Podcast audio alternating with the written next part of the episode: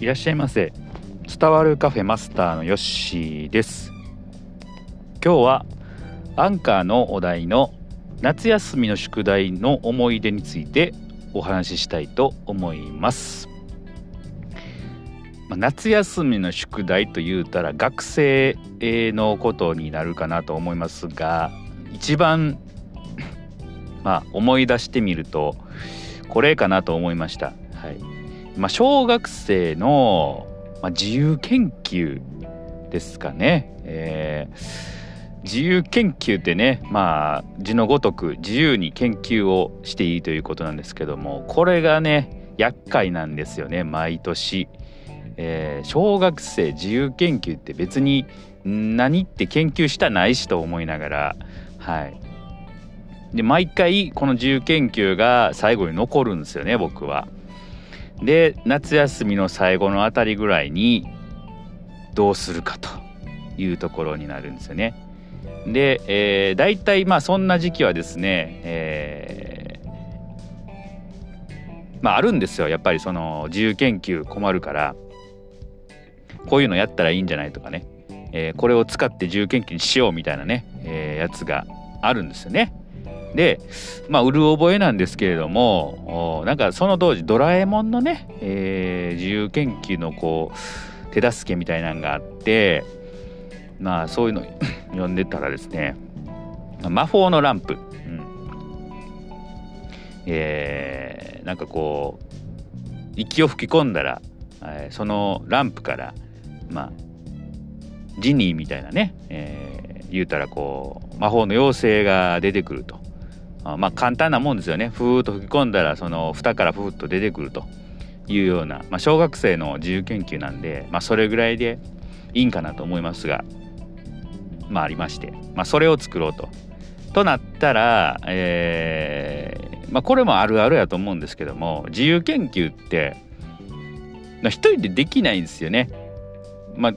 真面目な子はできるかなと思うんですけどもまあ、子供なりに、まあ、さっさと終わらしたいからどうするかというと、まあ、僕の場合はもう父親に頼むと。でお父さん手伝ってくれと。でまあねお父さんもそんなに嫌がらずにね手伝ってくれたんですがなんかこううる覚えに覚えてるのがまあ自分のね父親がその魔法のランプにね、えー、シルバーのスプレーをかけてね、えあの、まあ、ランプっぽくしてくれたっていうね、えー、思い出がふとそれはなんか覚えてますね。うん、自由研究って、まあ、小学生のうちはもう親子の共同作品みたいなね感じで多分先生ももうね思ってると思ってるんではいだからまあそれぐらいの手伝いはね、まあ、いいんじゃないかなと思っております。うん、夏休みのねえー、もう最後ら辺で、えー、父親にちょっとねせがんで、えー、一緒に作ってもらうというようなね、え、思い出がふと蘇ってきましたあなんかね、え、まあそう何年生に作ったかも全然覚えてないですけどもまあそれぐらいの記憶しか小学校のね夏休みの宿題の思い出ってなんか残ってないなと思います。なんかどんどんこう大人になっていくにつれて昔の思い出がなんか消えていくような感じするんですけどそんなことないですかね。もうなんか小学校とかの記憶とかどんどんなんかなくなってるような気がするんですけど私だけなんでしょうかね。うん。なんか中学校ぐらいからはこう鮮明にこうまあまあ鮮明というかあの覚えてはいるんですけど小学校の記憶って本当に